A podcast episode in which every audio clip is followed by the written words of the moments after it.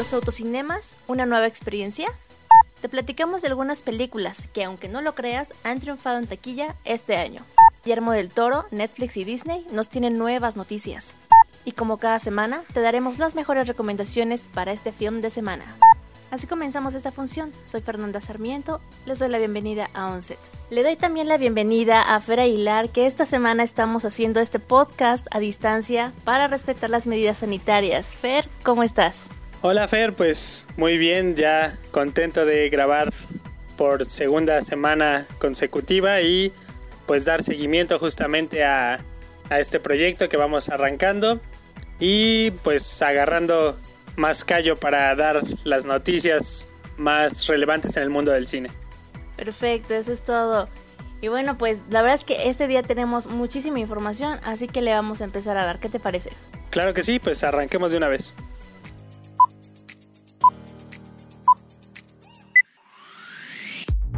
Hoy en día los autocinemas son el espectáculo público más seguro de la nueva normalidad y un respiro al aislamiento social. Pero esto no es nuevo, les vamos a platicar cómo surgieron, cómo llegaron a México y qué dinámica seguían. Ponte cómodo, ponte cómoda y que empiece la clase de historia. En tiempos donde parte de la humanidad padece de ansiedad o del síndrome de la cabaña, los autocines traen a nuestra memoria aquel boleto de 25 centavos por auto a inicios de los años 30 con lo que se podía disfrutar de una película desde la comodidad de un auto propio, así que con su auge en los años 50 como parte de los desafíos emocionales posteriores a la Segunda Guerra Mundial. Pero antes de que sigas, hay que decir que los autocinemas nacieron en Estados Unidos por ahí de los años 20. Se dice que su creador, Richard Hollingshead, los inventó y patentó porque su mamá, una persona ya mayor, pues se sentía incómoda en las butacas de los cines tradicionales. Ahora sí, en los tiempos posteriores a la Segunda Guerra Mundial, las familias que temían regresar a su ciudad por la noche se refugiaban en suburbios y los autocines fueron parte de su hogar favorito. En 1946 se inauguraría el primer autocine en Canadá y en el 48 el primer drive-in en Cuba y Latinoamérica. A comienzos de los años 60, Estados Unidos registraba ya 4.000 autocines en todo el país. En México, el primer autocinema fue el Autocinema Lomas. Se inauguró en 1950 y estaba ubicado en Ejército Nacional 112 enfrente de lo que ahora es el Deportivo Mundet. A este cine le siguieron el de Lindavista, inaugurado en el 57, luego Satélite en el 59 y finalmente el Autocinema del Valle que estaba en Avenida Universidad y Coyoacán junto a Centro Coyoacán donde se encontraba el corporativo Vancomer antes de mudarse a la torre BBVA. Esto no me lo vas a creer. Antes los autocinemas tenían un tope para que el auto se inclinara hacia atrás y poder ver mejor la película. Si te has fijado, los autocinemas actuales solo son un gran terreno plano con una pantalla. Esto a veces dificulta que las personas que están en los asientos de atrás puedan apreciar bien las películas. Pero no, así no eran en el pasado. Los autocinemas de antes tenían un diseño por rampas para que los coches no se obstruyeran la vista. Y además de estas rampas había una especie de topecito en el área de llantas delanteras para que el coche no se pudiera inclinar hacia atrás y se ampliara el rango de visión. Además, la distancia que había entre los coches, al menos en el autocinema satélite, era de 12 metros. Pero ¿qué hay del sonido? Si has ido a un autocinema, te habrás dado cuenta que además del sonido que emiten las bocinas cercanas a la pantalla, dentro de tu coche puedes sintonizar una estación de radio y a través de ella te llega el audio de la película para que no tengas que abrir la ventanilla. Pero en el pasado tampoco era así. El audio llegaba a través de unos postes bocina que estaban colocados en las rampas al lado de los coches te colocabas en tu lugar de la rampa dentro del coche y al lado había un poste donde estaba la bocina. Así era. Ahí te va otro dato. Eran ultra baratos. Es más, te vas a ir para atrás. El costo para entrar al autocinema era de 25 pesos por coche. Podías hacer autosardín y meter a toda tu familia y llevar personas hasta en la cajuela. Aunque ya después en algunos autocinemas restringieron el acceso a la camioneta. No sé si te ha pasado que se te antoja que la hamburguesa o las salitas en el cine y piensas cuánta falta nos hace que haya comida completa en las salas tradicionales y no solo los nachos y las palomitas. Bueno, pues los autocinemas lo tenían. Dentro de sus instalaciones había cafeterías y restaurantes donde te podían preparar hasta chilaquiles, aunque también mucha gente cuenta que llevaba su propia comida. El atractivo era poder platicar de la película, sentir esa privacidad, uno de los anuncios de estos autocinemas decía, ¿qué mejor que ver una película como si estuviera usted en su hogar, o sea, en su automóvil? Tenían mucho esa visión del automóvil como una extensión de la casa. Y te preguntarás, ¿qué películas pasaban? Bueno, un poco similar a lo que pasa ahora. Las grandes distribuidoras acaparaban los estrenos nacionales e internacionales, así que los autocinemas exhibían películas antiguas. En esa época, como sabrás, había una producción muy importante de cine mexicano, pero esas películas se estrenaban en las grandes salas de cine como el Cine Alameda, no en los autocinemas. ¿Por qué? Porque la distribución de las películas en aquel entonces era decidida por la compañía operadora de teatros, que a su vez era dueña de las principales salas de cine tradicionales. Y si eran tan padres, ¿por qué cerraron? El último autocinema abierto en la Ciudad de México fue el de Satélite, que cerró en la década de los 90. La razón más probable de la caída de estos espacios fue la llegada de los sistemas de entretenimiento en casa, o sea, VHS y los beta. Sin embargo, unos emprendedores mexicanos liderados por el cineasta Isaac Svan tomaron su nostalgia y su dinero y abrieron lo que hoy conocemos como Autocinema Coyote en 2011. Y claro que está, que a raíz de esta pandemia que estamos viviendo se volvieron a poner en boga, tanto así que Cinemex instaló uno en la Ciudad de México. En Acapulco nació otro y que hasta ahorita presume de ser el más grande del país. También en la Ciudad de México abrieron el autocinema Villa Olímpica, y no solo en la capital, sino también en otras ciudades de la República y por supuesto en varios países volvió a surgir este formato de exhibición. Y la pregunta del millón, ¿los autocinemas sustituirán al cine tradicional en la nueva normalidad? Esa es una pregunta difícil porque entran en juego muchas cosas. De inicio este formato llega a un menor número de personas y eso se traduce que en términos de ganancias no sea la mejor opción para los lanzamientos de filmes, que no han llegado a salas por la pandemia. Bueno, en el tema de números, para que un distribuidor que invirtió millones de pesos o dólares en hacer una película, el marketing y demás, pues se recupere, la verdad es que necesita que se vendan muchos boletos, y si tienes abiertos unos cuantos autocinemas y algunos con poca capacidad, pues es muy poco el mercado que se genera, y desde ahí el producto deja de ser atractivo.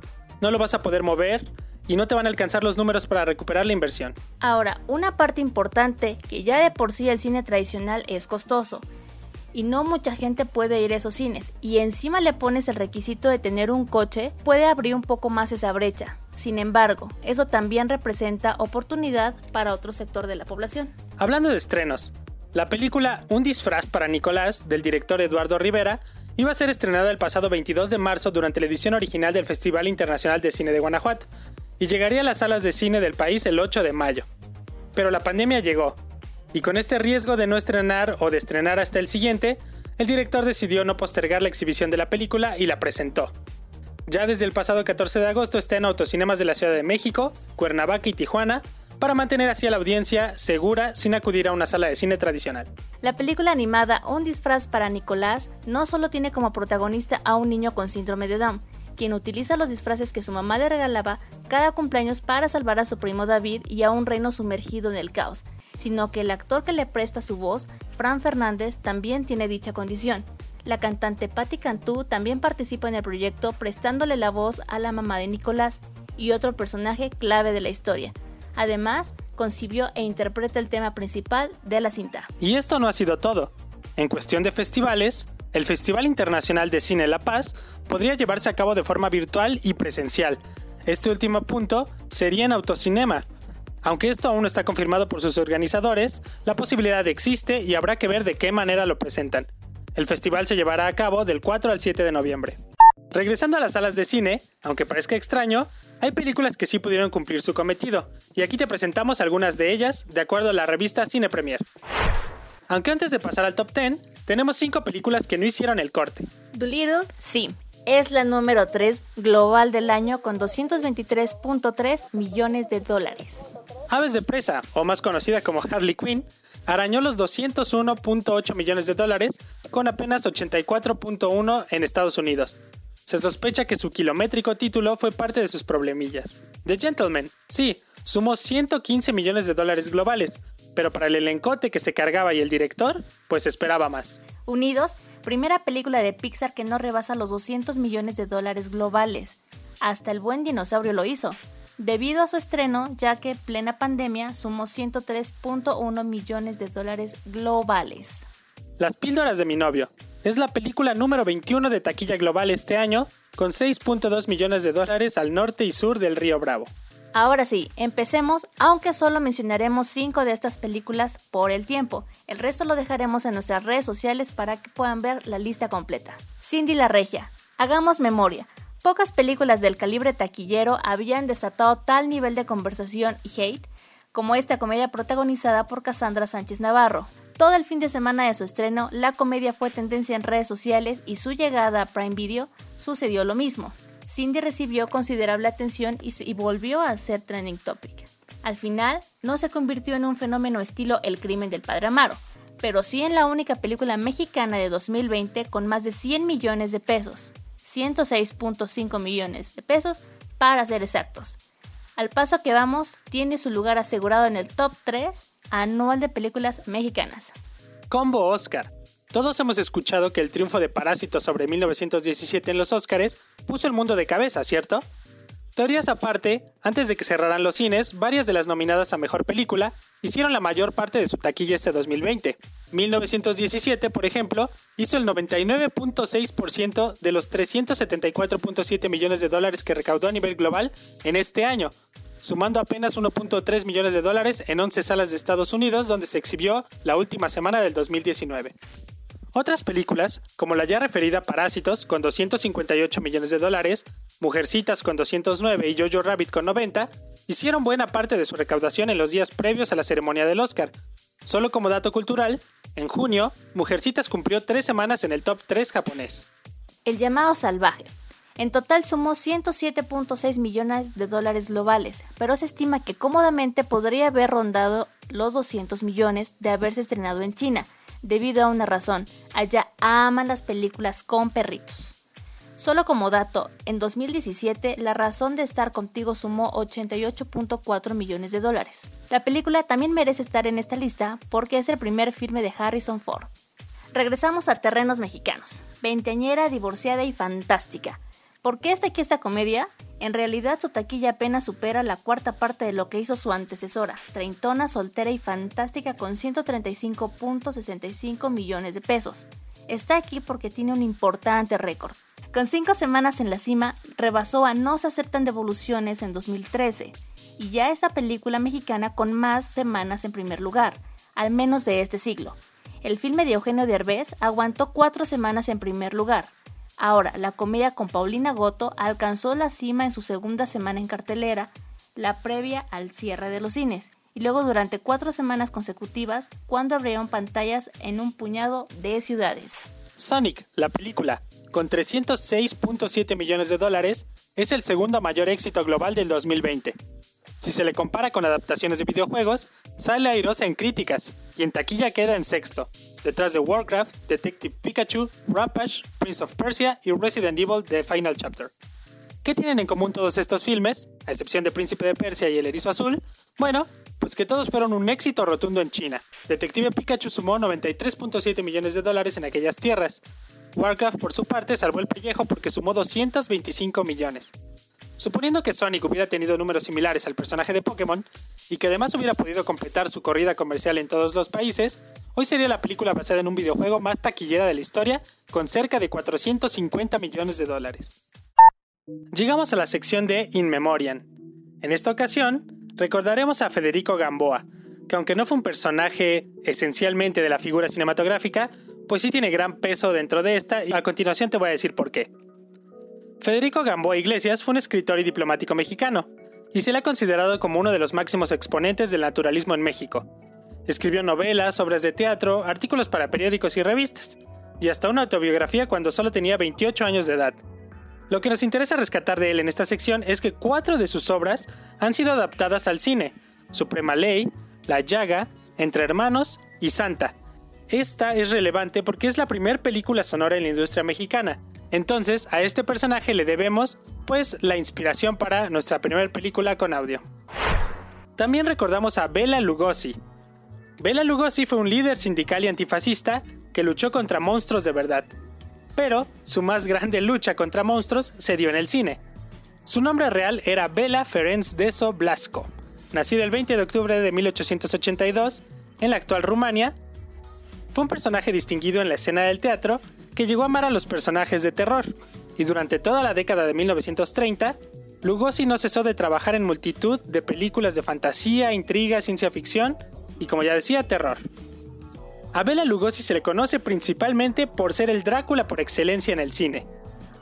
Como ya lo decía, actuó en numerosas películas de terror y bueno, no abandonó este papel de Drácula y justo por eso muchos especialistas y críticos de cine decían que él murió creyendo que era el mismísimo conde Drácula, entre sus películas más populares estuvo El doble asesinato de la calle Morgue del año 1932, La Legión de los Hombres sin Alma en 1932 y en ese mismo año una adaptación de una novela de H.G. Wells, La Isla de las Almas Perdidas. Además, hizo una breve aparición en Ninochka, protagonizada por la glamurosa actriz sueca Greta Garbo.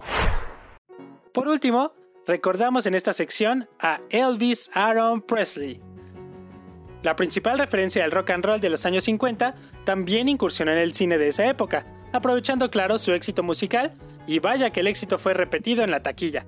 Después de aparecer en diversos programas televisivos, y gracias al impacto de sus conciertos en directo a través de uno de los principales medios de comunicación, Presley protagonizó una serie de películas con temas románticas y musicales. A continuación te comparto cinco de sus películas más emblemáticas que triunfaron en la crítica y en la taquilla. Love Me Tender, Jailhouse Rock, Blue Hawaii, Kit Galahad y Viva Las Vegas. Con este listado de personajes cerramos esta sección por esta semana. Guillermo del Toro y Netflix harán una nueva película de Pinocho y el elenco es un derroche de talento y premios Oscar. Lo nuevo de Del Toro es un musical, será en colaboración con Netflix y abordará una historia que todos conocemos, del Toro ha estado detrás de un proyecto para contar, Pinocho su estilo desde hace un tiempo atrás y ahora encontró a su colaborador perfecto en la plataforma de streaming. El elenco anunciado para la película está a la altura del ganador del Oscar. Entre ellos destaca Iwan McGregor, de Birds of Prey recientemente, como el grillo, David Bradley de Game of Thrones como Gepetto y Gregory Mann como el protagonista, Pinocho. Después de años de perseguir ese proyecto de ensueño, encontré a mi socio perfecto en Netflix. Hemos pasado mucho tiempo seleccionando un elenco y un equipo extraordinarios y hemos sido bendecidos con el apoyo continuo de Netflix para seguir adelante en silencio y con cuidado, sin apenas perder el ritmo. Todos amamos y practicamos la animación con gran pasión y creemos que es el medio ideal para volver a contar esta historia clásica de manera completamente nueva, así lo mencionó Guillermo del Toro. La producción continúa incluso con la pandemia, pero de momento no hay fecha anunciada de estreno. Lo que sí sabemos es que la película no llegará solamente a Netflix, sino que se planea un estreno en cine, cuando menos en Estados Unidos. Con un tweet que rezaba no publicar, la nueva plataforma de streaming Disney Plus confirmó su fecha de llegada a Latinoamérica. La esperada plataforma de contenidos Disney Plus ya tiene fecha de llegada a las pantallas latinoamericanas. Será el 17 de noviembre, según informó la compañía desde su cuenta de Twitter. Sin embargo, aseguraron que la fecha aún no iba a ser anunciada, por lo que se trató de una filtración de información. A ello le siguió un mensaje en el que aseguraron que aún no era tiempo de publicar la noticia, pero la marca lo tomó con humor y pronto los comentarios de burla y emoción por parte de sus seguidores en la plataforma se hicieron presentes. El pasado 14 de agosto, Disney había afirmado que la plataforma llegaría en noviembre. Sin embargo, no se sabía aún la fecha exacta, por lo que este error cometido en la página se convirtió en una gran noticia para muchos. En un comunicado, Diego Lerner, presidente de The Walt Disney Company Latin America, mencionó, Sabemos que nuestras audiencias latinoamericanas esperan con entusiasmo el lanzamiento de Disney Plus, el único servicio de streaming que ofrecerá acceso exclusivo a todos los estrenos de los contenidos disponibles de Disney, Pixar, Marvel, Star Wars y National Geographic. Ahora también se sabe que Disney Plus en Latinoamérica tendrá una oferta similar a la del resto del mundo, es decir, una mezcla de clásicos como Blancanieves y los Siete Enanos de 1937 junto a éxitos más recientes como la nueva película de El Rey León de 2019, así como futuros lanzamientos como las series de Marvel todavía no estrenadas. Esta plataforma comenzó a funcionar en Estados Unidos en noviembre de 2019 y desde entonces ha ido llegando progresivamente a más mercados en todo el mundo. Disney Plus es la apuesta de Disney para las llamadas guerras del streaming, que es como se conoce la feroz competencia que existe en la actualidad en el mercado de las plataformas digitales y la televisión en línea. Según los datos oficiales de la compañía presentados la semana pasada, Disney Plus cuenta con 60.5 millones de suscriptores en todo el mundo. El último blockbuster del mundo cede sus llaves por Airbnb para pasar una noche viendo películas VHS. La única franquicia que se mantiene abierta de la cadena estadounidense de videoclubs cede sus llaves durante tres noches a los vecinos de Oregon. Diez años después de que la cadena más famosa de videoclub se declarara en bancarrota, su único establecimiento en el estado de Oregon en Estados Unidos se reconvertirá temporalmente en un Airbnb para nostálgicos. Y es que la tienda que se había convertido en una atracción turística sufrió las consecuencias del COVID con un descenso de sus visitantes. Por ello, la gerencia decidió transformar su local como agradecimiento por el apoyo prestado por los vecinos en los meses de confinamiento. Los afortunados que fueron rápidos y consiguieron alquilar el local tendrán una carta infinita de películas a elegir en DVD o incluso en VHS. Además, pizza, palomitas, chucherías y refrescos que correrán por cuenta de la casa. Todo por el módico precio de 4 dólares la noche. La posibilidad de celebrar una fiesta en pijama en un videoclub de los 90 se viralizó a través de las redes sociales. Y es que tras seis años de silencio, la cuenta oficial de Twitter de Blockbuster lanzó un icónico Just Checking In, algo así como solo decir que estoy aquí. Siguen las actividades en el marco de la celebración del Día Nacional del Cine Mexicano. El IMCINE continúa la celebración del Día Nacional de Cine Mexicano, además de la programación con Cine Lo que Venga, porque nuestras historias no se detienen, en Filme Latino, Canal 22 y distintas televisoras y plataformas de streaming a nivel nacional e internacional, tiene en marcha un ciclo especial de cinecharlas durante agosto y septiembre, compuesto por conversaciones virtuales e invitadas e invitados especiales. Estas conversaciones, donde participan audiencias y creadores del cine nacional, se transmiten en vivo a través de las cuentas de Facebook, Twitter y YouTube de IMCINE y forman parte de la campaña Contigo a la Distancia.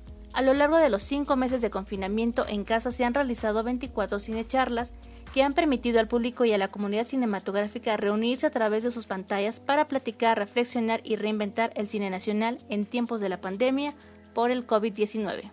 En este siglo especial de conversaciones para conmemorar el cine nacional, se llevarán a cabo las siguientes sesiones con distintas temáticas, que van desde el cine realizado durante la pandemia, el cine afrodescendiente en el país, el cine mexicano para las infancias, la accesibilidad en el cine para diversos públicos, así como las distintas facetas de la producción, distribución y exhibición, sus retos y sus alcances. Así que, toma nota.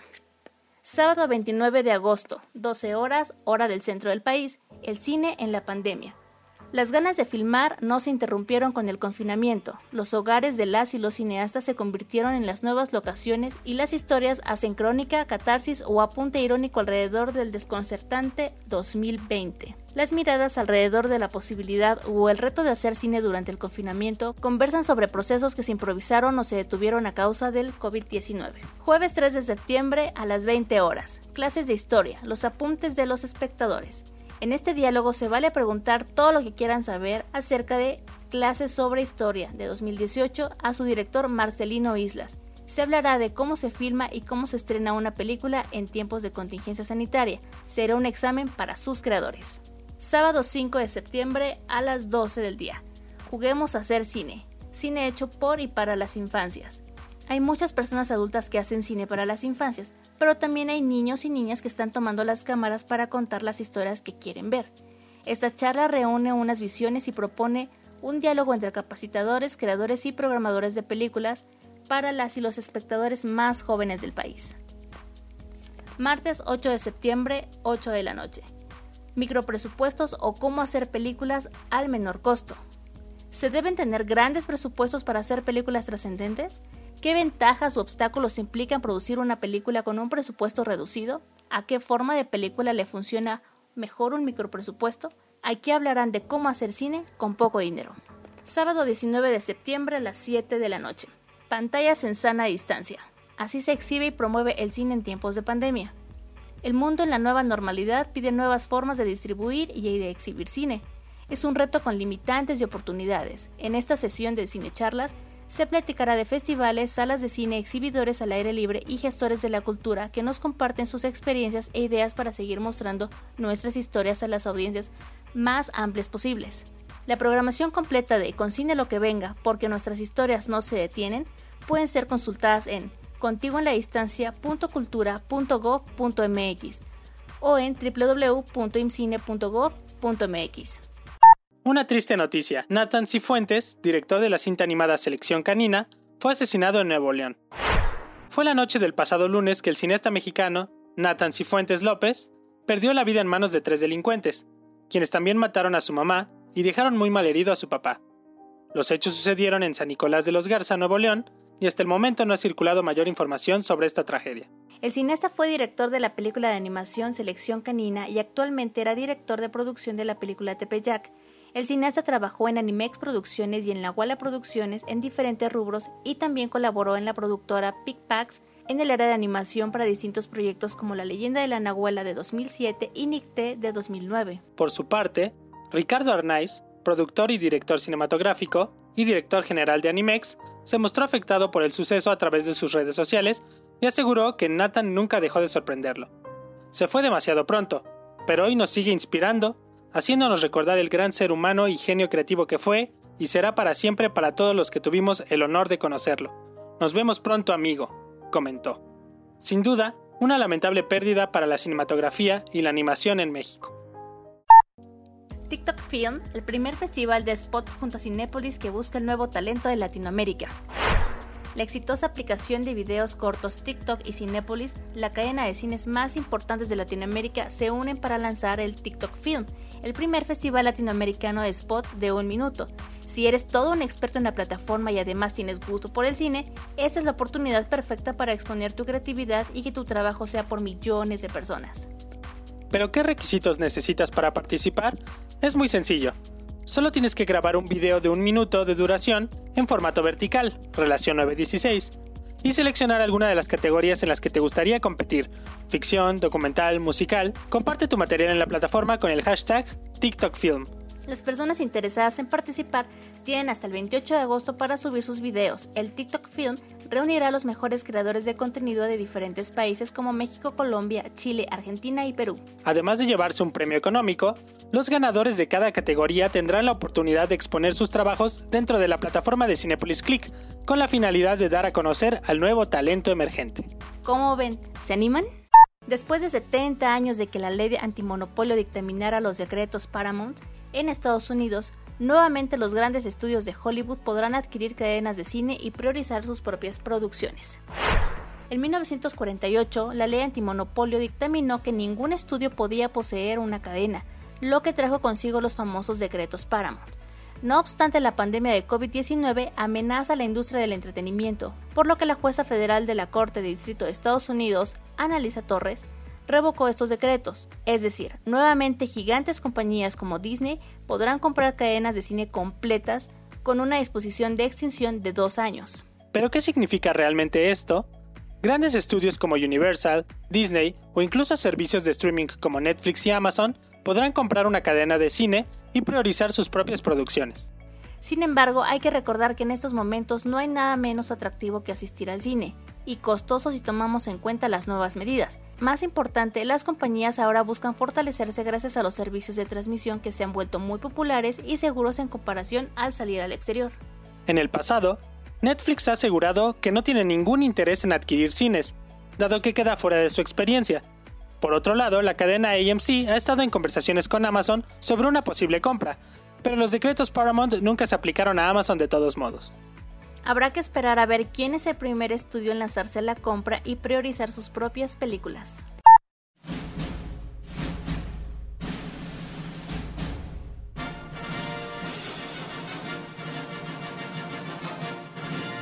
Seguro sabes a qué pertenece este famoso intro, pero lo que quizá no sepas es que está por cambiar y aquí te platico por qué.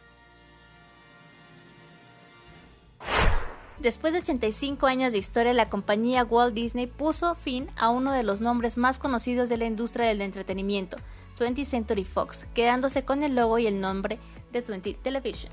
El cambio del nombre fue anunciado tras haberse dado la separación de la compañía cinematográfica de la distribuidora, pasando de ser Century Fox a Century Studios.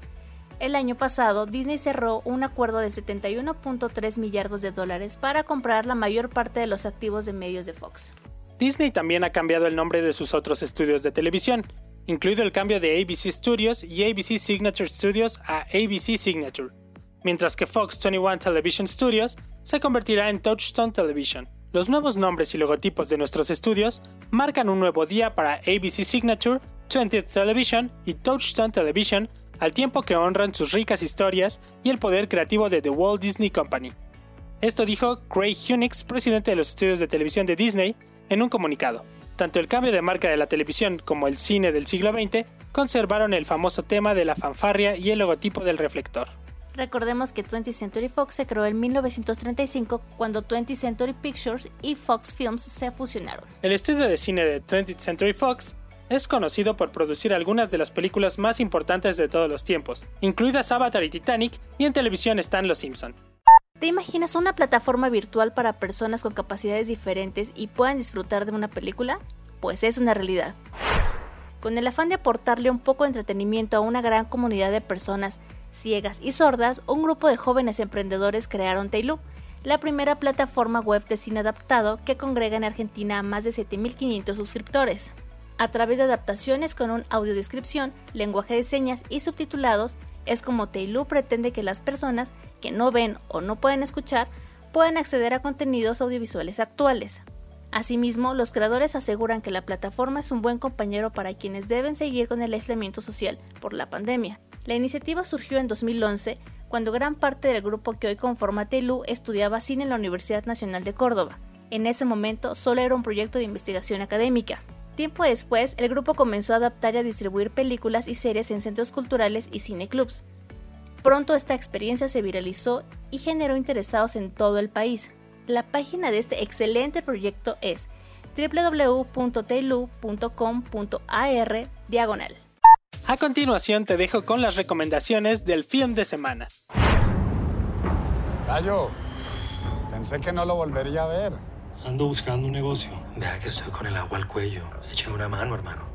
Pues por ahí sí hay algo rondando, pero no me da buena espina. Estoy aquí porque estamos ante el negocio más ambicioso de toda nuestra vida. Vamos a tumbarnos el Banco de la República C de Valledupar. Bueno, doña, acá hay que pisar ese negocio, ¿no? Arrancó esta vaina, no jodas. En esta ocasión Netflix fue el único que se puso las pilas para el contenido original, pues el atraco más grande en la historia de Colombia llegó a Netflix a través de El robo del siglo. La serie protagonizada por Andrés Parra, que ya se ubica entre el contenido preferido por los aficionados tras su reciente estreno. La historia fue modificada en tres aspectos principales con respecto a los hechos reales sobre el golpe al Banco de la República en Valledupar en 1994. El equipo cinematográfico detrás de esta producción hizo una investigación judicial exhaustiva para tener todos los datos y respetar la historia lo mejor posible. Your grandma tells me her grandson's some fancy environment lawyer down in Cincinnati. I am a corporate defense attorney. So? I defend chemical companies. Y como ya te decía, Amazon no se puso las pilas con las producciones originales y las pocas que sacó, pues bueno, la verdad es que dejaron mucho que desear.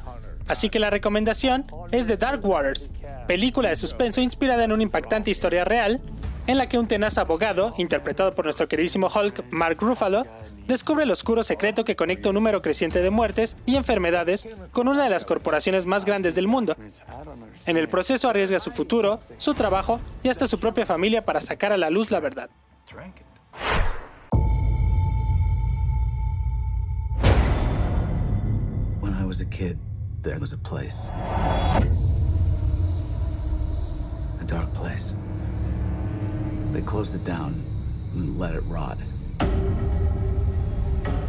But the things that lived there.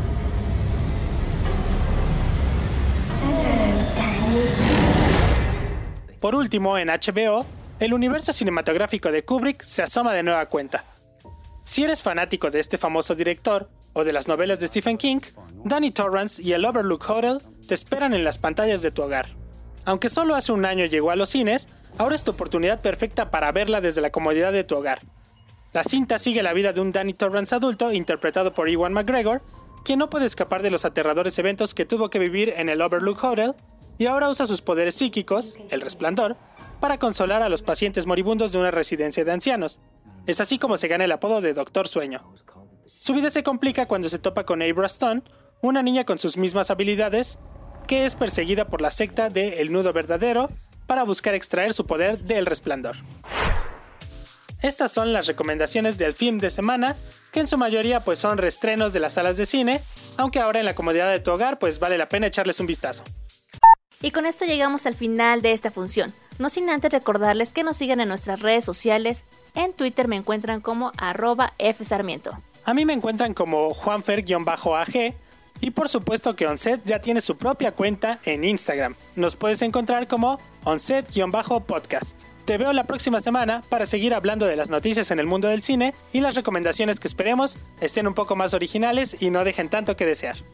Gracias por acompañarnos en OnSet. Nos escuchamos la próxima semana. Hasta la próxima.